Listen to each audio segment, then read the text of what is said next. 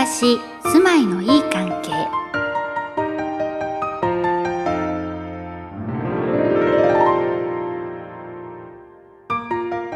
ほっと一息つくことができる自分だけの居所。皆さんにそんな居場所ありますか？腰をかけられるちょっとした段差。景色を眺め風を感じる窓際。大好きなものに囲まれた小さな趣味の空間。住まいには心地の良い場所をいくつも作ることができるんです。無駄に大きなスペースを用意しなくともちょっとした工夫だけでそうした自分だけの居場所は作れるもの。この番組では岡庭建設で家づくりをされたお住まいを訪ね住まい手さんにとっておきの居場所を教えてもらいます。心地の良い小さな居場所づくりのアイデアがたくさん詰まった暮らし住まいのいい関係。今日も最後までお付き合いください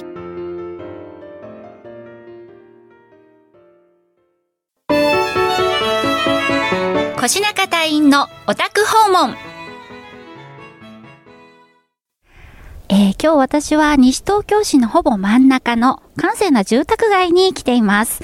この辺りは住宅が密集しておりまして、家と家の間は塀で、えー、覆われているような作りのお住まいが多いところなんですけれども、あちらの一角、えー、周りから見ますと、ひときわ緑の多い一角があります。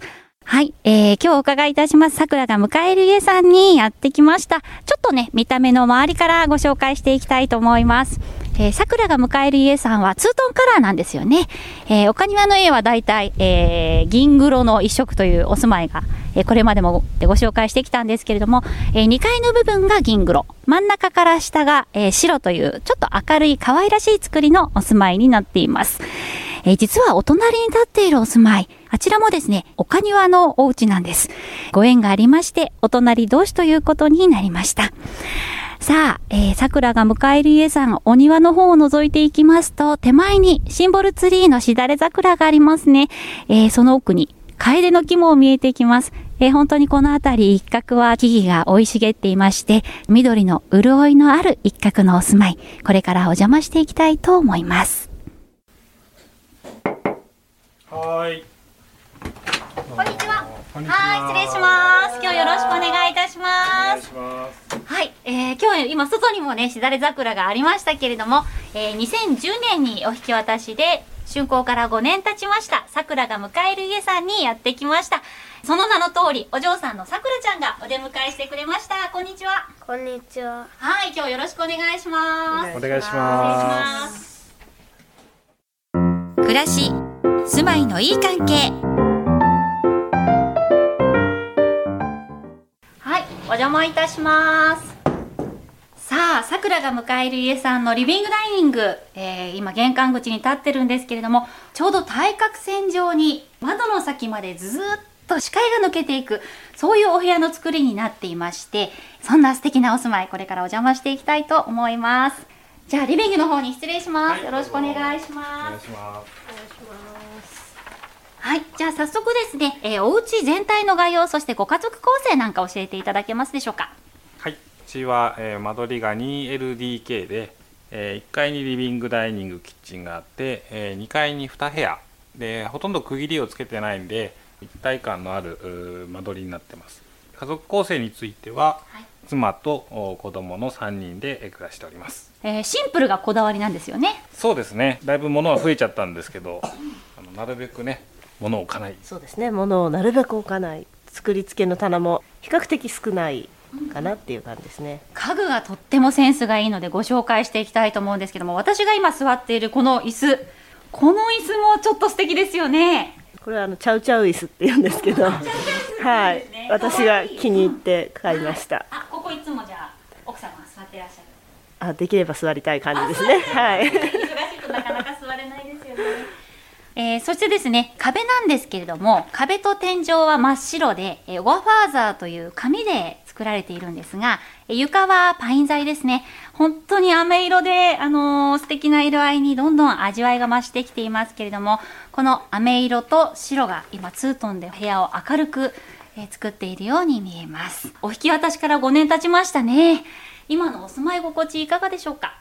僕はあのやっぱ気温っていうところがすごいいつも安定してる感じがして、あの寒い日に帰ってきても家が暖かいとかいうところが、あの毎年こう痛感するように思います。ソーラー採用されてますもんね。そうですね。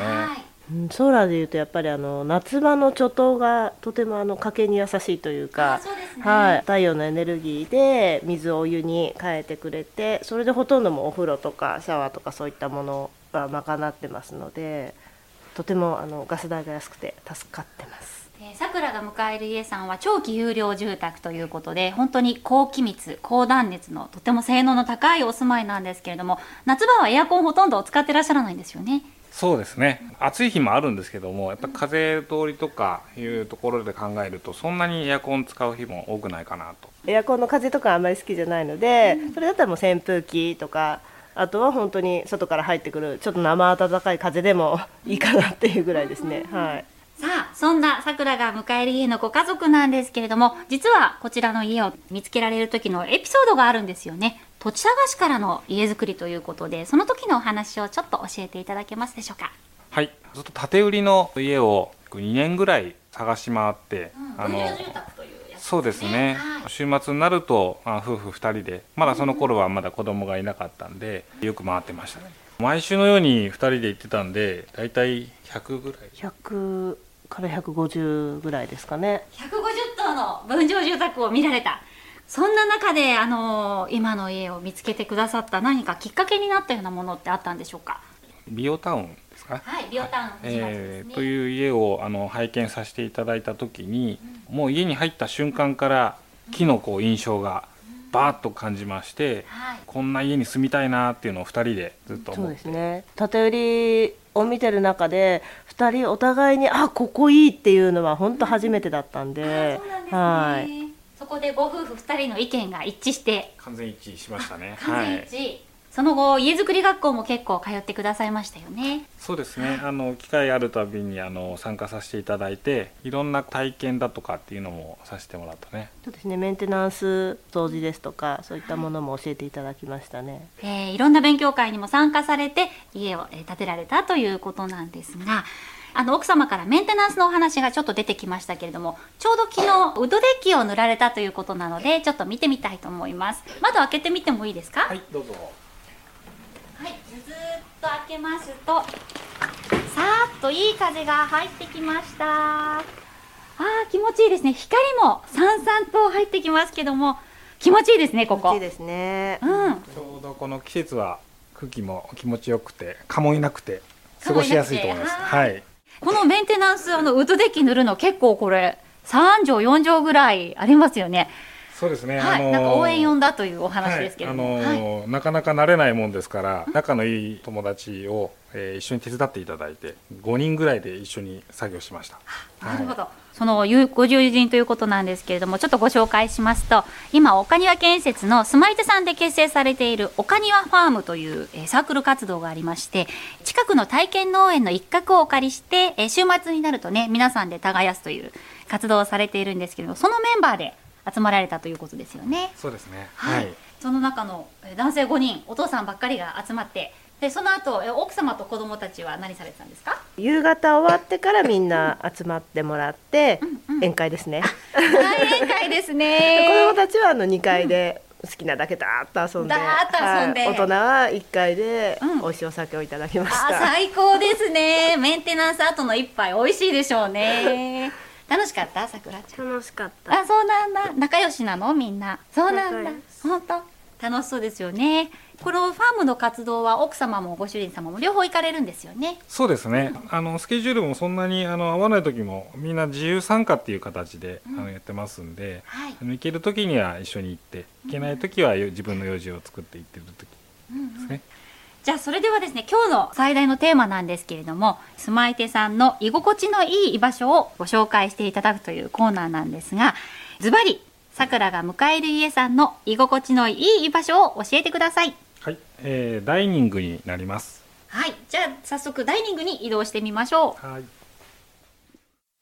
暮らし暮らし住まいの住まいのいい住まいのいい関係はい。ではですね、えー、ダイニングの方に移動してきました。じゃあまずこちらの、えー、ざっと位置関係ご紹介していきますけれども、建物のちょうど南西部の角に位置していまして、2、3畳というスペースになるんですけれども、対面キッチンになっていて、キッチンの視線越しにえダイニングテーブル、そしてその視線の先にお庭と家庭菜園が見える、そんなような位置関係になっています。じゃあですね、早速いつもくつろいでいらっしゃるように、あの、座ってみていただいてよろしいでしょうか。はい。こんな感じですか？もう今こんな感じですね、あ、じゃあお父ちゃんの席と、はい。えっ、と、さくらちゃんはお父ちゃんのお膝が指定席。よく座ってるよね。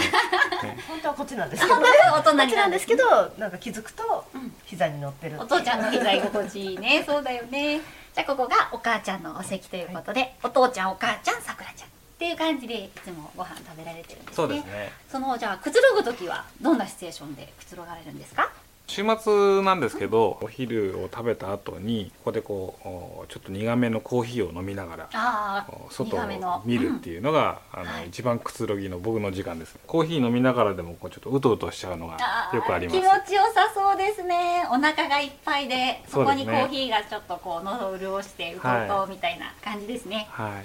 その時奥様は何されてるんですか？私はもう大体お昼ご飯の片付けをキッチンでしてるんですけど、こう気づくとあまた寝てる、みたいな また昼寝してるっていあなんか微う感じですね笑ましいですね。微笑ましいこのひとときっていう感じなんですけれども、こちらのあのダイニングテーブルのご紹介ちょっとさせてもらってもいいですか？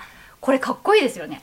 一枚板。そうですね一枚板ですね。ね、一枚板のすっごく重厚感のあるダイニングテーブルなんですけどこれお昼寝できますよねこの椅子。これ あのすっごく座り心地が良くてよくある木の椅子椅子ではなくてですね黒の革張りの焦げ茶ですね。紅茶ですね。焦げ茶の皮張りのこうふわっと深く腰掛けられる、えー椅子になってまして、えーまたこの色のパキッとしたツートンカラーがすっごいスタイリッシュでヴィンテージ感があっておしゃれだなって感じなんですけど座り心地もねこううとうとうとお昼寝したくなる感じなのがよくわかりますね。はいこんな素敵な、えー居場所を今日はご紹介いただきました。じゃあ最後にですねラジオを聴いていらっしゃる皆さんに、えー居心地のいい居場所づくりのアドバイスをぜひお願いできればと思いますがはい。木を中心としたこう家の中でちょっとこう近代的な家具とか少し色の濃いうちで言うと革のソファーとか、えーいうものを組み合わせると少し雰囲気が木一色というよりも変わってくるっていうのが、えーいいんではないかなと思ってます。うんなるほど、はい。なんかこのインテリア使いが本当に素敵なお住まいでした。今日は一日どうもありがとうございました。ありがとうございました。あありがとうございました。はいありがとう思わずテーブルでうたた寝してしまうお父さんの気持ちよさが伝わってきましたね。その秘密についての解説はこの後、隊長の解説コーナーでじっくりとお聞きください。